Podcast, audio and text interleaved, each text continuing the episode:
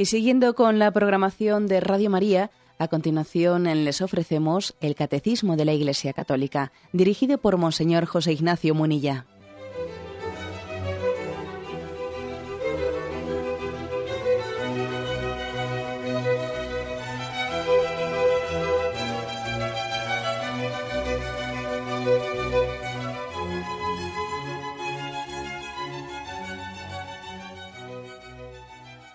Cordial saludo a todos los oyentes de Radio María. Un día más, con la gracia del Señor, proseguimos el comentario del Catecismo de nuestra Madre la Iglesia. Continuamos explicando esta parte del Padre Nuestro, perdona nuestras ofensas como también nosotros perdonamos a los que nos ofenden. Habíamos quedado en concreto en el punto 2843. Un punto que dice así, lo leo y luego lo vamos a subdividir en tres partes. Dice, así adquieren vida las palabras del Señor sobre el perdón, este amor que ama hasta el extremo del amor. La parábola del siervo sin entrañas, que culmina las enseñanzas del Señor sobre la comunión eclesial, acaba con esta frase. Esto mismo hará vuestro Padre del cielo si no perdonáis cada uno de corazón a vuestro hermano.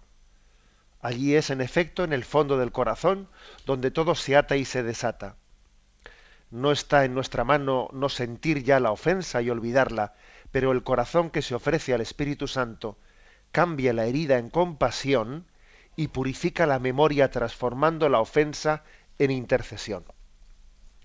Bueno, interesante este punto que vamos a, comentar de la siguiente manera. La primera afirmación que hace es que, mm, comentando el capítulo 13 del Evangelio de San Juan, en el que Jesús da el mandamiento del amor al prójimo. Y mm, ese mandamiento nuevo es casi el centro de, la, de, la, última cena, tal y como lo presenta el Evangelio de San Juan. Es como el fruto de la Eucaristía. Bueno, pues lo que viene a decir aquí el catecismo es que el mandamiento del perdón da vida, da vida a ese mandamiento del amor al prójimo. Es decir, que el amor al prójimo, el mandamiento del amor al prójimo, eh, es un desideratum, eh, es, un, es eh, el fin que nos tiene que mover, es el motor de nuestra, de nuestra vida, el mandamiento del amor a Dios y el mandamiento del amor al prójimo. ¿no? Son como los dos motores de la vida cristiana, los dos fines hacia los que nos dirigimos, ¿no? en todo amar, en todo amar y servir, amar a Dios y amar al prójimo. Pero lo que, lo que viene a decir aquí es que la letra pequeña, o sea, es decir, la letra pequeña, eh, para concretizar, para que eso del amor eh, no, no, se quede en una especie de formulación de palabras bonitas, más o menos eh, con riesgo de caer en lo poético, en un cierto romanticismo, en un ideal tan bello como poco concretizado, un poco etéreo, un poco difuso, lo que le da vida, lo que le da concreción, es el tema del perdón. ¿Eh? Porque vamos a ver, claro, si estamos hablando del amor y, cuando hablamos del perdón mm, nos resistimos y nos rechina, ¿no? Y ese, ese mandamiento del amor, perdón, del, mandamiento del perdón, y nos echamos para atrás, entonces uno dice, bueno, y entonces esa máxima de que el amor es la columna vertebral em, de la moralidad cristiana, ¿dónde ha quedado si hemos huido ante el perdón? Es como si dijésemos el mandamiento, el mandamiento del amor es la música, ¿no? Y el perdón es la letra. Música y letra. Aquí, claro, no vale únicamente la música, sino que luego hay que ponerle letra a la música. lo contrario, sí, muy bonito, muy bonito, pero, pero no es verdadero. Eh, tan bello como mm, eh, irreal, ¿no? Es un reto muy grande. Bueno, para, explicarlo, es desde luego conviene recurrir a, ver la estructura del capítulo 13 del Evangelio de San Juan. Comienza con el lavatorio de los pies, que es introducido eh, con una frase solemne, sabiendo Jesús que había llegado su hora de pasar de este mundo al Padre, habiendo amado a los suyos que estaban en el mundo, los amó hasta el extremo ha llegado el momento de que se manifieste de, manera plena lo que Jesús ha venido a realizar entre nosotros. El amor hasta el extremo. Y el amor hasta el extremo es su entrega en la cruz. Y, y, para nosotros, ¿eh? el amor hasta el extremo es el perdón al enemigo. El perdón al enemigo, perdonar a los enemigos, perdonar a los que nos han ofendido, es el momento cumbre de la vida del cristiano. Es un momento cumbre. Fijaros que en eso tenemos lo más específico del mensaje de Jesucristo, que Él no entregó su vida únicamente por los buenos, Él entregó su vida por todos, por los que blasfemaban contra Él también. Él no solo entregó su vida por el buen ladrón, también entregó su vida por el mal ladrón. ¿Mm? Y, y, como dice el Evangelio, hace salir el sol sobre justos, sobre buenos y malos, justos y pecadores. ¿no? Nunca somos tan semejantes a, a Jesucristo como cuando, cuando perdonamos a los que nos han ofendido. Porque Jesús entregó su vida por todos. Fijaros pues que la estructura del capítulo 13, hago una pequeña descripción, es es, descripción, es la siguiente. ¿no? Primero el lavatorio de los pies. Jesús limpia los pies a todos. También a Judas, también a Judas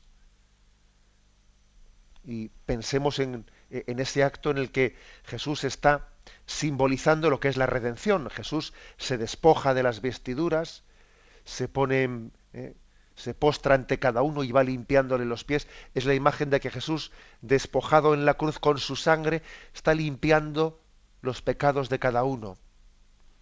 Se postra ante cada uno de los apóstoles. Pedro piensa que no debe de dejarse limpiar por, por Jesús y, Jesús le dice, si no te limpio, no tienes nada que ver conmigo. Jesús también quiere limpiarle los pies a Judas, aunque él no se deje limpiar. Porque digamos que Judas está admitiendo el gesto de que Jesús, fijaros, Judas, a diferencia de Pedro, no se resiste a que Jesús le limpie los pies, pero hace un acto sacrílego, en el sentido de que permite que Jesús haga el signo de limpiarle, pero por dentro no se deja limpiar, sino que mantiene ¿no? su decisión de traicionar a Jesucristo. Bien, pero Jesús quiere perdonarle, aunque él no se deje perdonar. ¿eh? Porque también esto puede ocurrir, que nosotros perdonemos, ¿eh?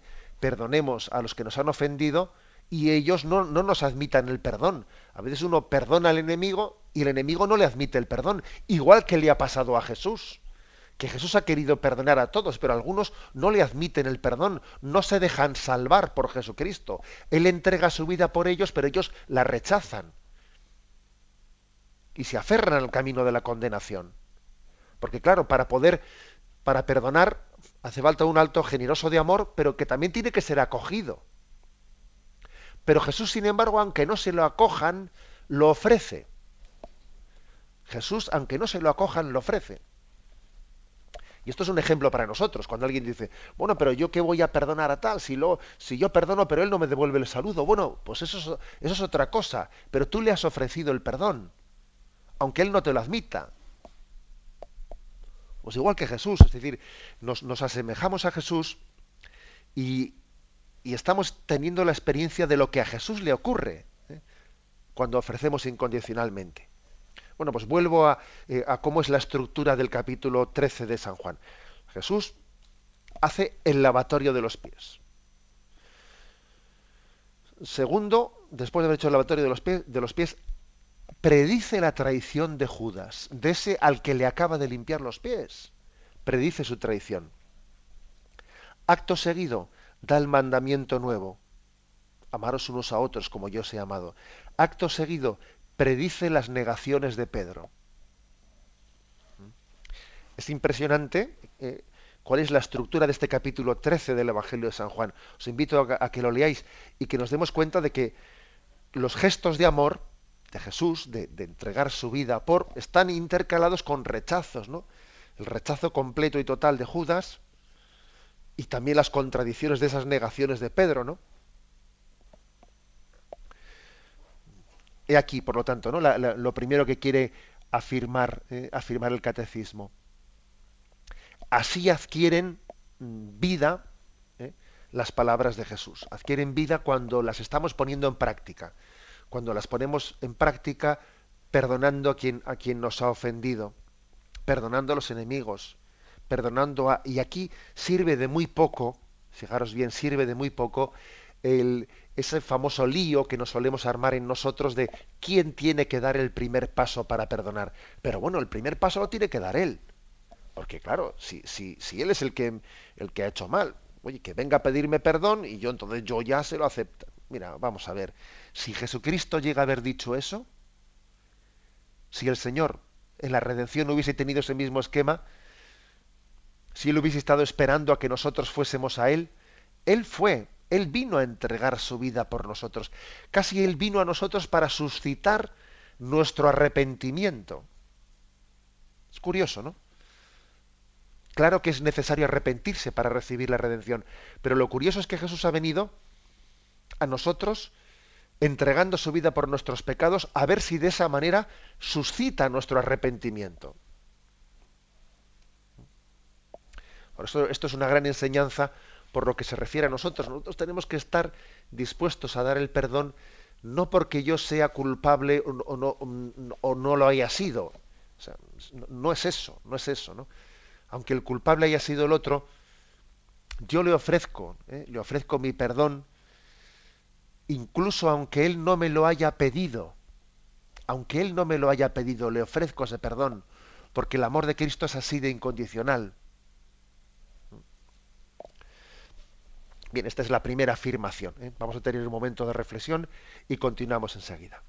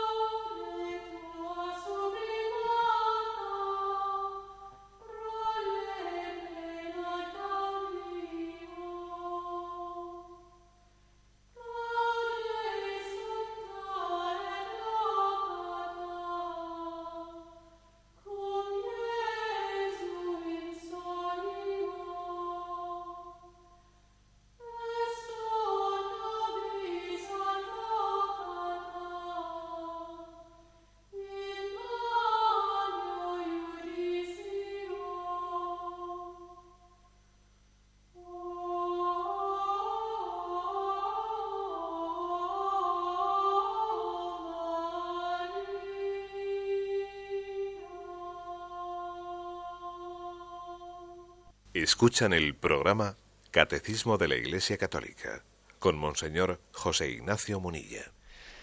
Continuamos con el punto 2843. Dice así la siguiente frase de este punto. La, la parábola del siervo sin entrañas, que culmina la enseñanza del Señor sobre la comunión eclesial, acaba con esta frase. Esto mismo hará con vosotros mi Padre Celestial si no perdonáis cada uno de corazón a vuestro hermano. Bueno, eh, ¿a qué se refiere con la parábola del, del siervo sin entrañas? Es Mateo 18, versículo 26 al 35. Dice así. Acercándose Pedro a Jesús le preguntó, Señor, si mi hermano me ofende, ¿cuántas veces tengo que perdonarlo? Hasta siete veces. Jesús le contesta, no te digo hasta siete veces, sino hasta setenta veces siete. Por esto se parece el reino de los cielos a un rey que quiso ajustar las cuentas con sus criados. Al comenzar a ajustarlas, le presentaron uno que debía diez mil talentos. Como no tenía con qué pagar, el Señor mandó que lo vendieran a él con su mujer y sus hijos y todas sus posesiones, y que pagara así. El criado, arrojándose a sus pies, le suplicaba diciendo, Ten paciencia conmigo y te lo pagaré todo. Se compadeció el Señor de aquel criado y le dejó marchar, perdonándole la deuda. Pero al salir el criado, aquel encontró a uno de sus compañeros que le debía cien denarios, y agarrándolo lo estrangulaba, diciendo Págame lo que me debes. El compañero, arrojándose a sus pies, le rogaba diciendo Ten paciencia conmigo y te lo pagaré. Pero él se negó y fue y lo metió en la cárcel hasta que pagara lo que debía. Sus compañeros, al ver lo ocurrido, quedaron consternados y fueron a contarle a su señor todo lo sucedido. Entonces el señor lo llamó y le dijo, Siervo malmado, toda aquella deuda te la perdoné porque me lo rogaste. ¿No debías tú también tener compasión de tu compañero como yo tuve compasión de ti? Y el señor, indignado, lo entregó a los verdugos hasta que pagara toda la deuda. Lo mismo hará con vosotros mi Padre Celestial si cada cual no perdona de corazón a su hermano. Esta se llama la, se suele conocer popularmente, ¿no? Mm, el, siervo, la parábola del siervo sin entrañas, que está pronunciada, como habéis visto, después de esa pregunta que le hace Pedro a Jesús, ¿cuántas veces tengo que perdonar al, que me ofende? Siete veces, y dice, no te digo que siete veces, sino setenta veces siete. Y el motivo, la, eh, digamos, la fundamentación, el razonamiento, el razonamiento que le da Jesús a Pedro es el de decir, mira que tú eres hijo de la misericordia. ¿eh? Mira cómo se ha derramado en ti la misericordia de Dios y entonces que eso te dé fuerza y prontitud para el perdón. ¿eh? Prontitud para el perdón. Siervo sin entrañas se le llama a ese que le, agarra por el cuello a quien le debía 100 denarios, que no, que es un dinero ínfimo comparando con los 10.000 talentos, ¿no? Es una minucia, es, unos, unos, céntimos comparando una cosa con la otra. ¿eh? Eh, el, dinero de 10.000 talentos, mm, el, talento era una moneda muy alta, ¿eh? una muy alta, de manera que dicen los, los conocedores de la época de Jesús que la palabra 10.000, o sea, mejor dicho, la cantidad de 10.000 talentos es una cantidad absolutamente desproporcionada. ¿eh? Es decir, nadie puede ganar 10.000 talentos ni en una vida ni en varias vidas. ¿eh? Un trabajador para poder tener 10.000 talentos necesitaría tener eh, cientos de vidas. Tal es la cantidad de 10.000 talentos. Que esto es muy significativo porque obviamente estamos hablando de una deuda que no es posible pagar en esta vida y que es una deuda eterna. Es una evocación la palabra 10.000 talentos es tan fuerte esa, cantidad, es como si nos dijeran nosotros eh, 10.000 millones de euros. Dice, bueno, yo cómo, yo cómo gano eso, ¿Eh? necesitaría mil vidas, bueno, que mil vidas, ¿no? Bueno, pues algo así es lo de los 10.000 talentos, porque el talento era una moneda altísima, comparando con los denarios, que está evocando la deuda eterna. Es decir, la ofensa, eh, la magnitud de la ofensa que el hombre ha hecho a Dios, mm, en justicia, para poder ser reparada, requeriría la condenación eterna. Eso es lo que se está diciendo ¿eh? detrás de, esa moneda. Requeriría eh, toda la eternidad para pagar nuestra deuda. Y, y, fijaros bien qué falta de entrañas, ¿no? Aquí se quiere, se quiere subrayar qué falta de entrañas, qué falta de mm, agradecimiento, qué falta de gratitud supone el haber sido perdonado de la condenación eterna, que en justicia es lo que le correspondía a la ofensa del hombre a Dios, ¿no? haber sido condonado ¿eh?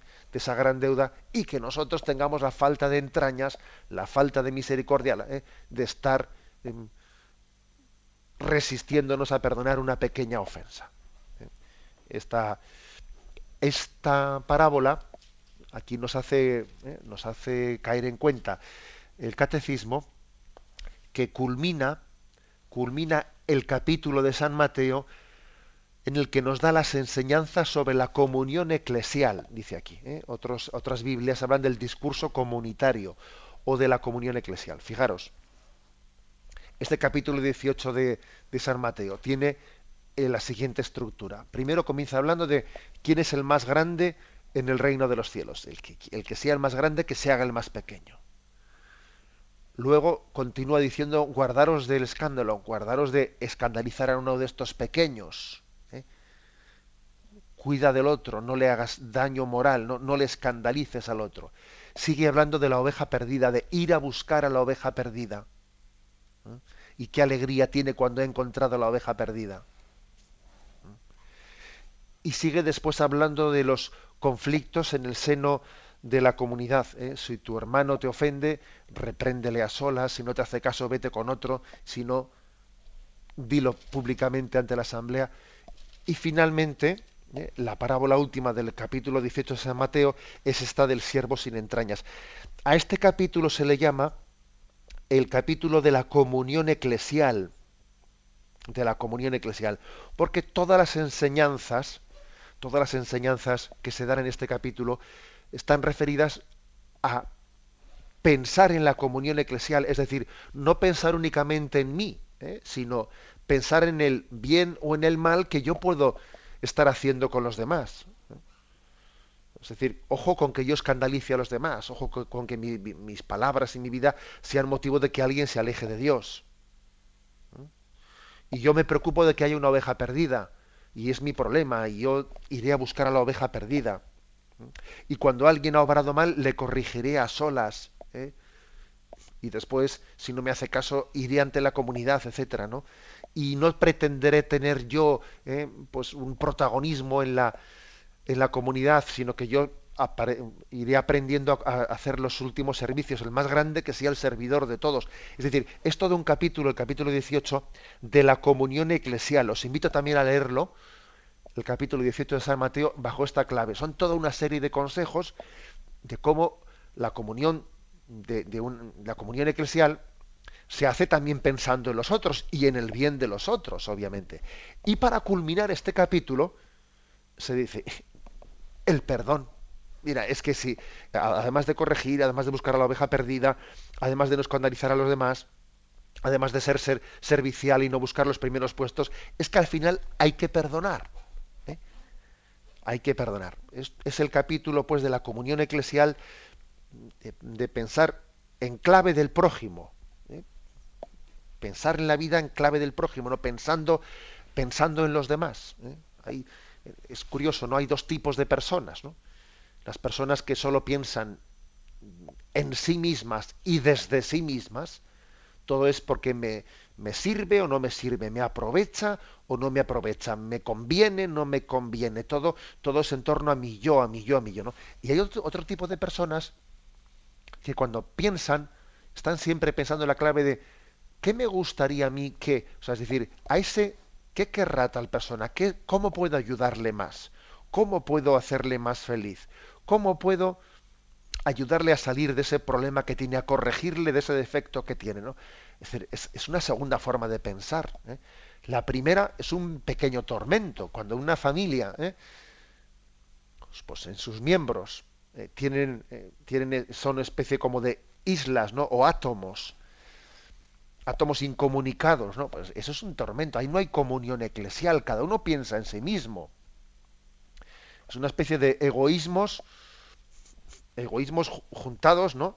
En una especie de pacto pacto de conveniencia, pero ahí no hay comunión. Somos egoístas a turnos. ¿eh? Hoy me toca a mí, te toca a ti, y de vez en cuando no nos ponemos de acuerdo en los turnos y chocamos, ¿no? Eso ocurre a veces, no. Se trata de pensar en, clave de comunión, que es lo que dice este capítulo 18 de San Mateo. Pensar en el bien ajeno, que el bien de los demás también es mi bien. pensar en el bien común. Bueno, pues el, la cumbre del bien común es el perdón. Es el perdón. Porque nosotros cuando perdonamos solemos decir, claro, ya me toca a mí salir perdiendo otra vez. Siempre me toca a mí salir perdiendo. Siempre tenemos que ser tontos los mismos. ¿Eh? Es muy típico esta expresión, ¿eh? una, expresión de queja, que parece que siempre me toca ceder a mí, siempre me toca ceder a mí. No es cierto, no es cierto. Yo creo que, que el que perdona sale ganando, no sale perdiendo. Aunque nosotros veamos ¿no? que a corto, siempre hay que distinguir entre eh, la perspectiva a corto, a medio y a largo plazo.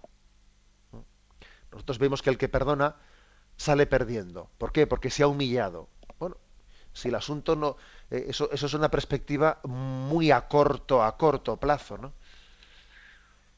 El Evangelio dice el que se humilla será enaltecido, pero no únicamente en una perspectiva de vida eterna, sino el ciento por uno en esta vida. Es decir, que del perdón se deriva una, una alegría interior y un bienestar interior, del perdón se deriva una paz de conciencia, se deriva también muchos más bienes de los que nos suponemos, ¿no?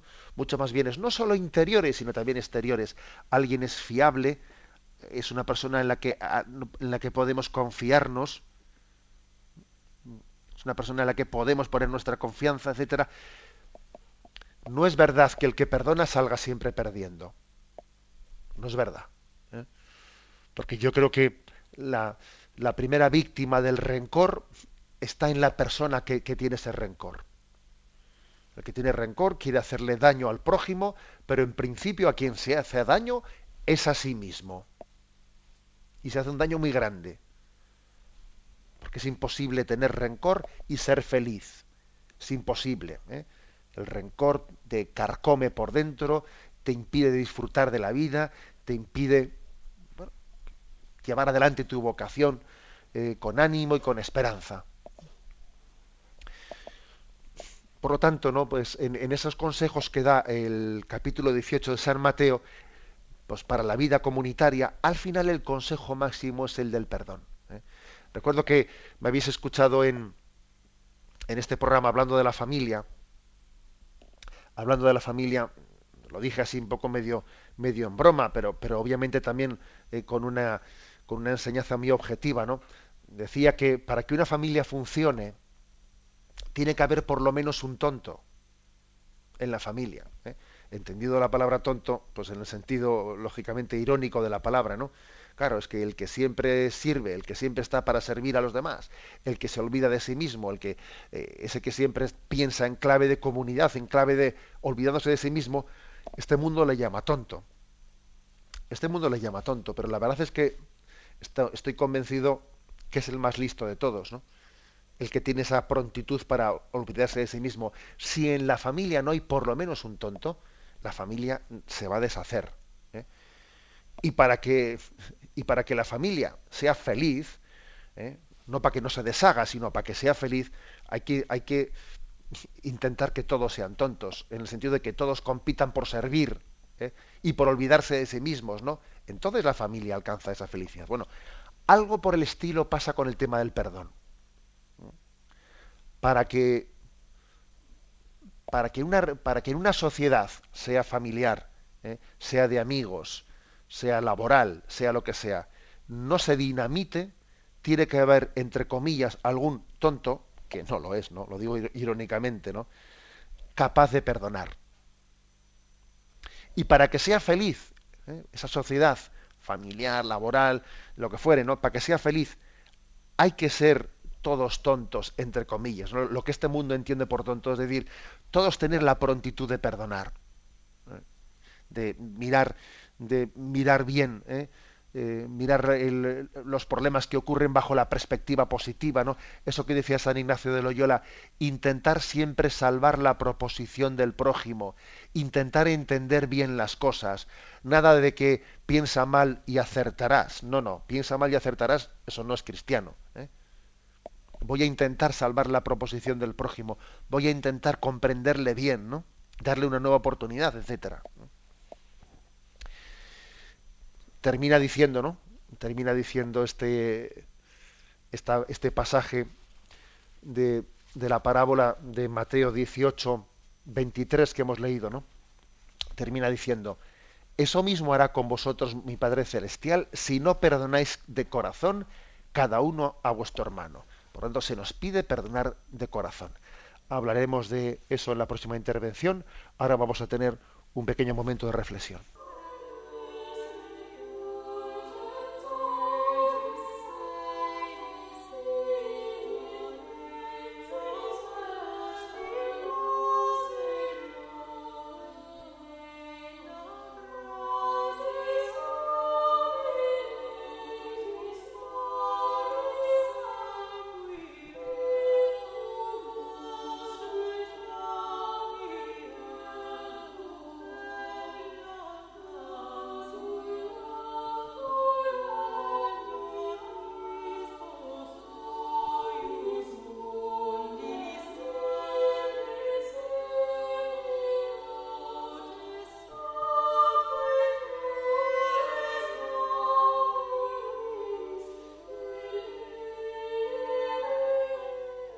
Continuamos la explicación de este punto 2843. Al final tiene una aplicación muy concreta en mi práctica.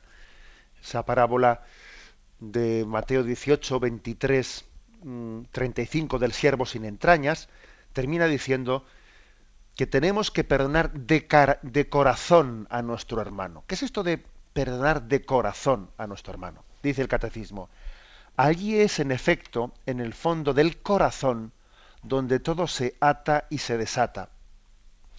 No está en nuestra mano no sentir ya la ofensa y olvidarla, pero el corazón que se ofrece al Espíritu Santo cambia la herida en compasión y purifica la memoria transformando la ofensa en intercesión. Bueno, aquí se hace como una especie de distinción antropológica. ¿eh? Es decir, el Señor nos pide perdonar de corazón. ¿Eso qué quiere decir? Que si uno perdona de corazón, obtendrá automáticamente el que ya no sienta la ofensa ¿eh? y no le vuelva más a la cabeza, el que se olvide totalmente de lo que ocurrió y ya no sienta para nada. No, eso no, eso no es lo mismo. ¿eh? Puede ocurrir que alguien haya perdonado de corazón, pero la memoria le traiga con cierta frecuencia lo que ocurrió e incluso que hasta se le revuelvan internamente las entrañas cuando una persona pues está delante suyo, etcétera, etcétera, etcétera, ¿no? ¿Mm? Me acuerdo que hubo una oyente, creo recordar que fue ayer, que hizo la pregunta de, de que bueno, que su marido le había sido infiel y se había ido con otra mujer. Ella vivía sola, ¿no? Ella continuaba en la fidelidad de su matrimonio, aunque su marido era infiel, ¿no? Estaba con otra. Entonces, decía ella como en su interior había le había ofrecido al Señor ese perdón, ¿no? que no quería vivir con ese rencor y con la unción del Espíritu Santo y unido a la cruz de Cristo le había ofrecido ese perdón. Ahora claro, ella preguntaba y pero yo cuando estoy cuando me, le veo a mi marido con con su eh, con su compañera vamos no, no, me sale ¿eh? no me sale el, el acercarme al saludarle etcétera hombre es que eso es un poco distinto no eso no quiere decir que no, que la haya perdonado. En primer lugar, porque una cosa es la voluntad y otra cosa es eh, son los afectos. Es, es bastante comprensible que esa mujer, cuando allí se presenta, ¿no? en determinado lugar su marido con su amante, obviamente es bastante normal que en su interior se revuelvan sus entrañas y sus afectos también sufran y estén y estén siendo tensados interiormente, es que es obvio, ¿no? Ella no va a estar allí teniendo una relación con la amante de su marido como si ahora de repente fuesen amigas. O sea, eso no, eso no puede, o sea, no, no tenemos que identificar perdón con indiferencia de nuestros afectos. Porque no, porque es imposible. Primero, primero, que primero que no es posible, no es real, ese no es el ser humano real. Y lo segundo, que hasta no sería pedagógico no sería pedagógico porque estaríamos dando, ¿no? manifestando externamente una indiferencia ante el bien o ante el mal, ¿no? Parece que, bueno, pues ahora, ahora la amante de mi marido va a ser aquí mi amiga, pero ¿cómo va a ser tu amiga? ¿Mm? Bien, por lo tanto, no es lo mismo perdonar de corazón, no es lo mismo perdonar de corazón que mis, eh, que mis sentimientos, que mis afectos, que mis emociones, ¿eh? Pues, queden absolutamente aplacadas en silencio y yo haya dejado de sentir nada. No, no es lo mismo. ¿eh? El hombre tiene interiormente, ¿no? Pues un mundo de afectos, de emociones que no son, que no son totalmente controlables, en absoluto son totalmente controlables. ¿eh? Hay que distinguir entre voluntad ¿eh? y afectos, o voluntad y emociones. Y precisamente estamos en una cultura que tiene muchos problemas para no distinguir unas cosas de las otras. ¿Mm? No distinguir, ¿qué se entiende por, mm, por afectos? ¿Qué se entiende por, por emociones? Bueno, pues digamos que modernamente la psicología suele hablar, suele hacer una enumeración, ¿no? enumeración de, estos eh, afectos eh, como son, por ejemplo, la ternura, la amabilidad, el consuelo, la lástima, la atención, y por el contrario, pues la indiferencia, la frialdad, el resentimiento, la envidia, el mal humor. Bueno, hay una serie de afectos y emociones que se suelen sentir, ¿eh? que nos sobrevienen, la palabra que nos sobrevienen ya distingue los afectos y emociones, los distingue de la voluntad, porque la voluntad sale de ti, es una decisión tuya. Mientras que los afectos y emociones me sobrevienen, ¿no? Por ejemplo, a mí me sobreviene como una rabia, me sobreviene un mal humor, me sobreviene. Claro, y uno de los problemas más serios que existe en nuestra cultura es que a veces mm, parece como si eh, esos, esos afectos o esas emociones ¿no? sensibles fuesen, eh, las confundimos con la voluntad. No, no es lo mismo. No es lo mismo eh, voluntad que afectos o emociones. Y, hay pues, toda una generación que a veces ha sido educada sin distinguir ambos, ambos aspectos, ¿no? que han hecho del me gusta o no me gusta, me apetece o no me apetece, no me agobies, etcétera, ¿no? han hecho casi su leitmotiv, ¿no? con, un tipo de educación en la que no se ha cultivado la voluntad y esta está más bien a merced de, lo afectivo, de la apetencia, de lo emocional. Y eso tiene consecuencias morales muy, muy fuertes. ¿eh? porque esta mentalidad se manifiesta en que me siento enamorado de otra mujer, ahora pues ahora voy con la otra, siento simpatías, antipatías, gustos, insatisfacciones, estados de ánimo, estoy, no estoy, hoy estoy triste, no estoy para nadie, mañana estoy, estoy eufórico y estoy mm, volviendo loco, loco a todo el mundo. Eh, a veces confundimos la voluntad con las ganas y las desganas. Confundimos el amor con los flechazos. ¿eh? Y claro, la clave está en que nosotros integremos, integremos la afectividad, eh, todo el mundo emocional lo integremos en la voluntad. Es decir, que, fijaros bien, es cuando Jesús dice que lo importante es perdonar de corazón, ¿él a qué se refiere? A no sentir eh, no sentir emociones, no sentir mm, también rabias interiores, no, no.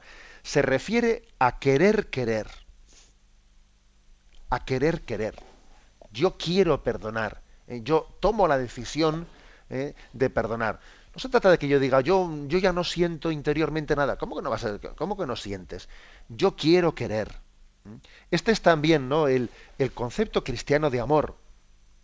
Yo quiero querer a diferencia de mm, es que claro pues no, no, me, siento ahora tan enamorado eh, pues como cuando nos casamos y, hemos tenido pues unos nuestros problemas y yo he perdido la ilusión he perdido la ilusión que tenía en un primer momento y entonces tengo un concepto de amor romántico eh, en el que pues ahora como no me veo con el mismo grado de enamoramiento como cuando tenía en el momento de mi matrimonio pues porque han ha habido problemas etcétera yo he perdido la ilusión y por lo tanto ya no me siento eh, dispuesto a seguir luchando por el matrimonio, ¿no? Y entonces, no, mira, mira, porque tengo que ser sincero conmigo mismo, porque, porque ya no estoy enamorado. Ese es un concepto meramente romántico del amor que no es un concepto cristiano. Casi supedita la voluntad a lo emocional. Y por ese camino no vamos a ningún lado. No vamos a ningún lado.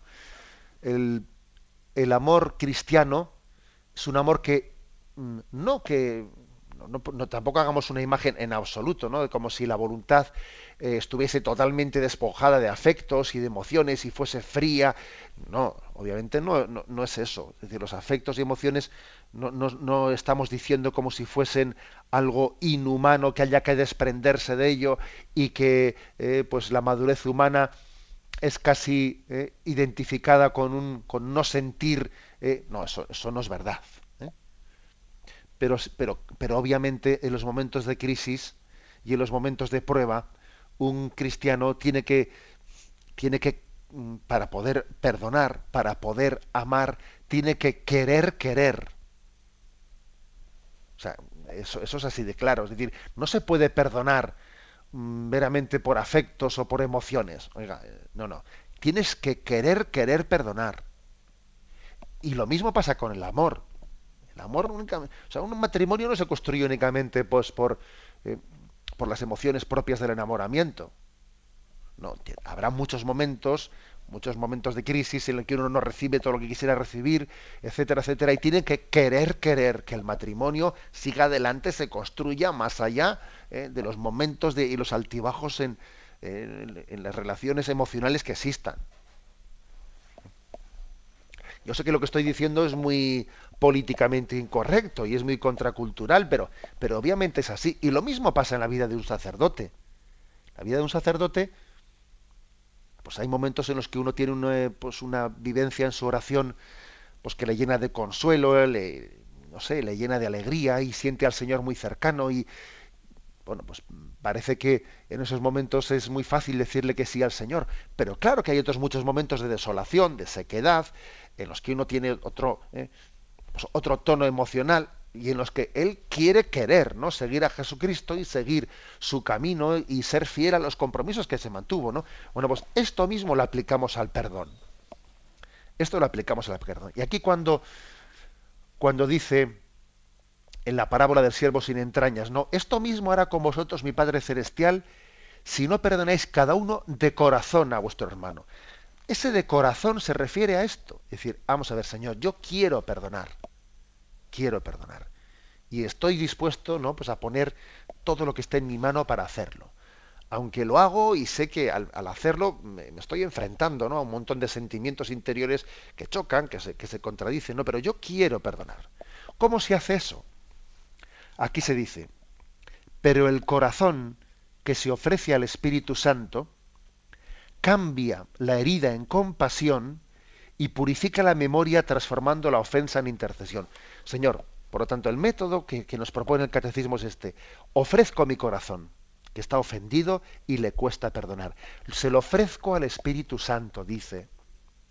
Ofrecer el corazón al Espíritu Santo, para que me ayude a amar, para que emblandezca mis, eh, mis durezas interiores, ¿no? Para que ese mismo Espíritu Santo que movió a Cristo mueva mi corazón. Lo pongo a remojo en él, ¿no? Pongo en su presencia para que Él sea su principio, ¿no? su motor. Y de esta manera dice, se cambia la herida en compasión, del rencor a la compasión. Que alguien que me da rabia, que pasemos de la rabia a la pena, a la compasión. Y eso, pedidle al Señor esta gracia, ¿no? Señor, que, que yo pase de, del rencor a la compasión, de la herida, de la herida a la compasión. Que me dé cuenta que me da pena esta persona, ¿no? Me da pena porque al fin y al cabo el daño que me ha hecho, pues mira, pues también es digno de compasión, ¿no?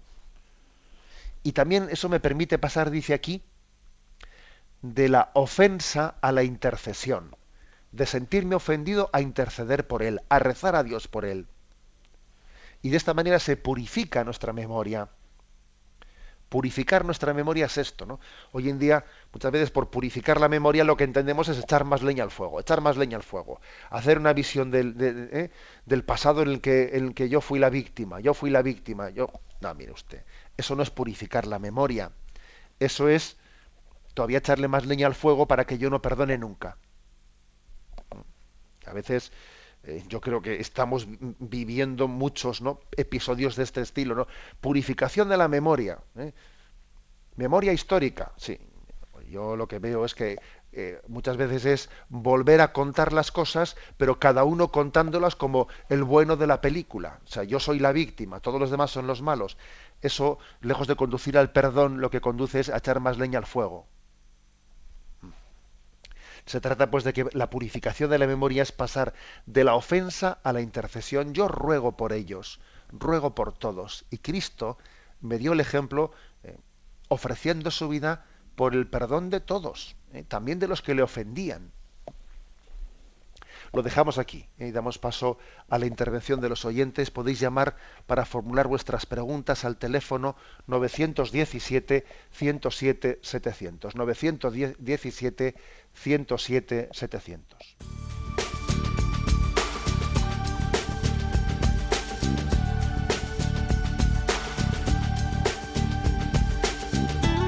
Radio María le ofrece la oportunidad de recibir en su casa sus programas favoritos.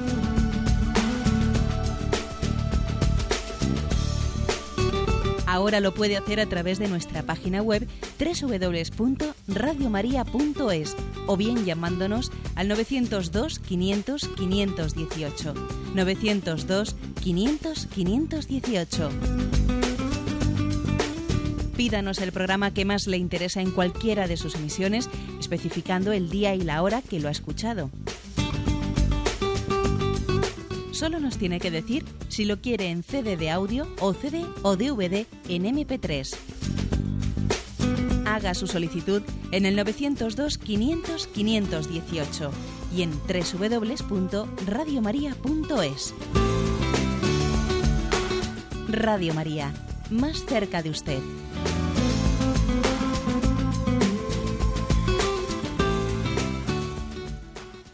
Escuchan el programa Catecismo de la Iglesia Católica con Monseñor José Ignacio Munilla.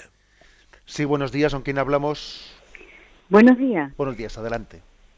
Mire, me llamo Reyes. Era para preguntarle sobre una hermana que tengo que tiene un niño con 15 años que se está subiendo mucho. Entonces mm, se ha echado una novieta, usted sabe, como joven, y cuando llega a la casa pues se encierra en su cuarto con la niña. La madre entra, abre la puerta y, y entonces el niño lo que luego se enfada con la madre, está contra ella y ella dice que, que qué hace, qué hago, Dios mío, qué hago.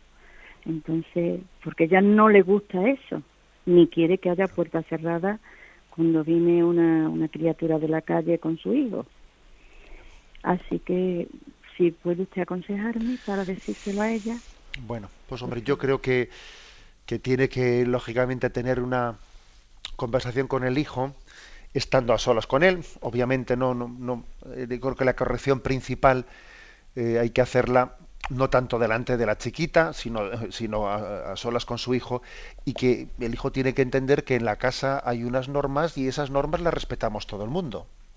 ¿Eh? O sea, yo creo que no, no sería bueno eh, en absoluto para la educación de ese chico, pues que él eh, montando su presión sea capaz de, pues de, de actuar de una manera que, en la que esté utilizando la casa bueno, pues sencillamente no como un lugar de encuentro, de encuentro familiar y comunitario, sino, sino una, especie de pequeña chabola en la que yo me meto con mi novia. Obviamente no, eso está fuera de, fuera de criterio, pero es obvio que a los 15 años y estando él pues un poco con la tontera, etcétera, con la edad del pavo, le va a costar entenderlo, le va a costar entenderlo, aunque el tonto no es, y estoy seguro que el día de mañana a su hijo le va a decir exactamente lo mismo. Le va a decir exactamente lo mismo. Con lo cual yo creo que, pues muy posiblemente habrá que utilizar aparte de los razonamientos, aparte de, de que él tiene que, en, o sea, hay que procurar hacérselo entender, ¿no? Los razonamientos, pues muy posiblemente haya que también que utilizar la disciplina. Es decir, aquí en casa hay unas normas y estas normas se respetan así. Igual que también es muy difícil llegar a un acuerdo con un hijo con el tema de a qué hora se vuelve a casa. Es que claro, al final habrá que poner, bueno, pues al final es a esta hora está y, está mandado aunque tú vinieses más tarde, aunque a ti te gustaría venir más tarde, ¿no? O sea que obviamente hay que hacerle, ¿no? Eh, hay que hacerle entender de que, de que, una casa no es un lugar en el que uno se encierra ¿no? con su novia en un cuarto y también luego hay que hacerle entender al chico que existe que existe también una importancia de guardar la pureza ¿no? en la relación de noviazgo y que desde luego no es nada conveniente para guardar la pureza en una relación de noviazgo pues tener una forma de convivencia ¿eh? pues con una chica que, que lo hace difícil, ¿eh? lo hace difícil. Eso también él lo tiene que entender, aunque le cueste, obviamente. Damos paso a un siguiente oyente. Buenos días. Sí, buenos días, señor. Eh, mira, habla con Carlos y quería hacerle la siguiente consulta. Eh, yo tengo un hermano que, bueno, pues mm, es una persona que mm, cuando le corriges en alguna cosa que no estás en la, eh, que estás en desacuerdo con él o le haces algún comentario o lo que sea, pues es una persona que luego es como muy difícil, o sea, te echan cara que no le que no le digas semejantes cosas y tal y cual, porque luego es como muy, una palabra, que siempre que ha ocurrido cualquier cosa de estas, pues siempre he tenido que ser yo el que he tenido que dar el primer paso para para que pues para volver a hablar para volver para tener el perdón y tal no entonces el otro día un pequeño incidente que yo no que estaba en desacuerdo totalmente con una postura que había adoptado no que me parecía muy injusta y bueno yo tomé la determinación de que una invitación que me había hecho que no no la iba a aceptar. Y qué es lo que pasa que hice, lejos de profundizar en, en, por qué había tomado yo esa determinación pues ha dicho ah no no yo ya le yo ya le he invitado y ahora ya si no quiere venir y tal y cual. O sea una falta de comunicación y de palabra y tal qué debo de hacer yo tengo que ser una vez más la persona que tengo que ir a decirle, oye, disculpa por lo que pasó tal y cual, como siempre, como lo que ha comentado usted, que siempre las familias tiene que haber un tonto que tiene que tal, y, a mí me da la sensación de que si te haces el tonto luego a la larga, pues que como que no te respetan, ¿no? O sea, no sé, ¿qué le parece a usted?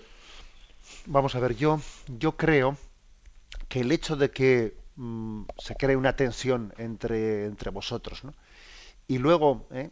bueno ¿y, quién es el que rompe la tensión y vuelve a comenzar a hablar y vuelve porque claro hay un choque en la vida familiar y el otro se queda ¿eh? pues bloqueado para, seguir teniendo una ¿eh? pues una, una, forma de convivencia normalizada a, a, mí me parece a mí me parece que el hecho de que sea uno aunque yo piense que sea la parte inocente no el que desbloquee esa situación no me quita autoridad para el futuro yo creo que no yo creo que en absoluto, ¿no? Todo lo contrario. ¿eh? Ahora, no se trata, por otra parte, de decir, hombre, mm, tú tienes que pedir la palabra perdón. Bueno, si tú crees, o sea, si tú crees, digamos, honestamente, que tú no has hecho ninguna ofensa, ¿eh? sino que ha sido en sentido, en sentido contrario, hombre, igual no vas a decir la palabra perdón, porque si dices la palabra perdón, puedes estar dando a entender que la otra persona no, no es la que ha ofendido, ¿no? Pero sí que, sí que realizas, ¿no? un gesto de, tender la mano, de ofrecer una convivencia normalizada, una convivencia distendida, como deben de tener las dos hermanos. Y eso, con todos mis respetos, no es, per, no es que eh, uno pierda autoridad y luego le, van a, eh, le vayan a tomar por por el pito un sereno, como se dice, ¿no? No, sino que sencillamente sabemos distinguir entre lo objetivo y lo subjetivo, por el hecho de que objetivamente hablando haya habido un problema y mi hermano, eh, pues yo entiendo, ¿no? Que no se ha comportado como debiera, yo por eso no voy a tener ya una convivencia en casa tensa, incapaz de comunicarnos y, con, y, con, y convirtiendo en un pequeño infierno el hogar. Tengo que distinguir un problema objetivo en el que no nos hemos puesto de acuerdo con mi capacidad de, de, de convivir pues de, una manera amable día a día, porque si no, si no la vivienda, si no el hogar, pues es un pequeño infierno, ¿no? Y además es mi hermano, y además hay unos padres, y además, etcétera, etcétera, ¿no? Damos paso al siguiente oyente. Buenos días. Eh, buenos días, monseñor. Soy Pino de Madrid. Eh, quisiera que usted me resolviera, me ayudara a, a, resolver esta situación que tengo. Resulta que el otro día fui a casa de mi nuera a ver a mi nieto y mi nuera estaba trabajando y el nieto estaba con una asistenta que además ha sido mía antes. Entonces yo disfruté viendo muchísimo viendo a mi nieto, al que no me lo traen nunca porque dice que hace frío, es el primer hijo. Y entonces, bueno, total que al día siguiente vino mi hijo y me, se puso conmigo como una fiera porque yo había ido a su casa sin estar su mujer y que además antes tenía que llamar por teléfono y pedir permiso para ir a su casa. A mí esto, monseñor, me dolió muchísimo porque yo estoy acostumbrada a que mi suegra viniera a mi casa a ver a mis nietos siempre que quisiera, pero por lo visto yo no puedo ir a casa de mi hijo sin que estén en ellos o sin pedir permiso antes por teléfono.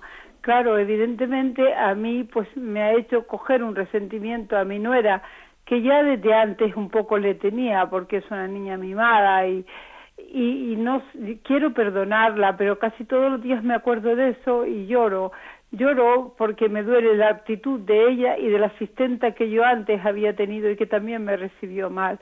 ¿Qué puedo hacer para arrancarme esto del corazón y, y perdonar y olvidarme? Y, ¿Qué puedo hacer, monseñor? Bueno, vamos a ver, yo creo que es muy importante, ¿eh? es muy importante el que hagamos una especie de abrazar la realidad, ¿eh? hagamos un abrazo de la realidad. Hoy en día, pues hay que decir que las familias, ¿eh? el concepto de familia, se ha empobrecido mucho en el sentido que se ha hecho una familia mucho más nuclear y, y entonces la presencia de tíos, de primos, de los abuelos, etcétera, ¿no? Cada vez es una presencia más difícil que hay que hay que pedir cita, ¿no? Entonces, bueno, eso también digo la palabra cita en el sentido irónico, ¿eh? Pero es verdad, ¿eh? así como en nuestras familias antes, pues todo el mundo eh, tenía la puerta abierta, entrábamos, etcétera, se ha ido cambiando ese concepto familiar, se ha hecho una familia mucho más cerrada, ¿eh? mucho más hermética, que allí nadie entra y si hacemos una comida un día fuera en un restaurante, pero que a la intimidad del otro accedemos mucho menos. Eso es una gran pobreza es una gran pobreza. Yo creo que a usted le tiene que ayudar el perdonar el que se, el que se dé cuenta que también su hijo y su nuera, pues también son víctimas de esta cultura, ¿eh? o sea, que es que también yo creo que usted tiene que decir, mire, vamos a ver, no vamos a, a calificarles de qué maldad, ¿no? Pues obviamente ellos están también están empobreciendo a su hijo en vez de enriquecerlo pues con, con la cultura de los eh, de los abuelos, ¿no? Y, que tengan más capacidad de entrada, etcétera.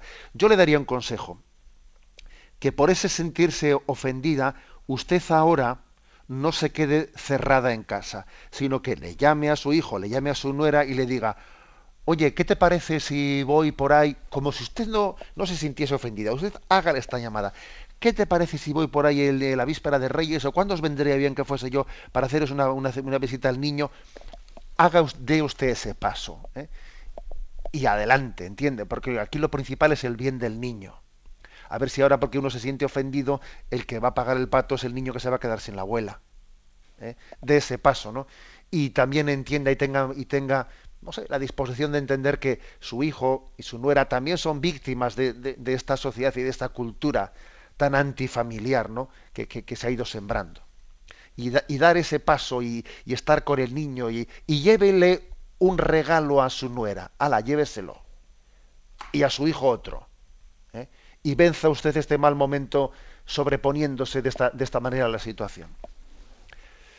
La bendición de Dios Todopoderoso, Padre, Hijo y Espíritu Santo, descienda sobre vosotros. Alabado sea Jesucristo.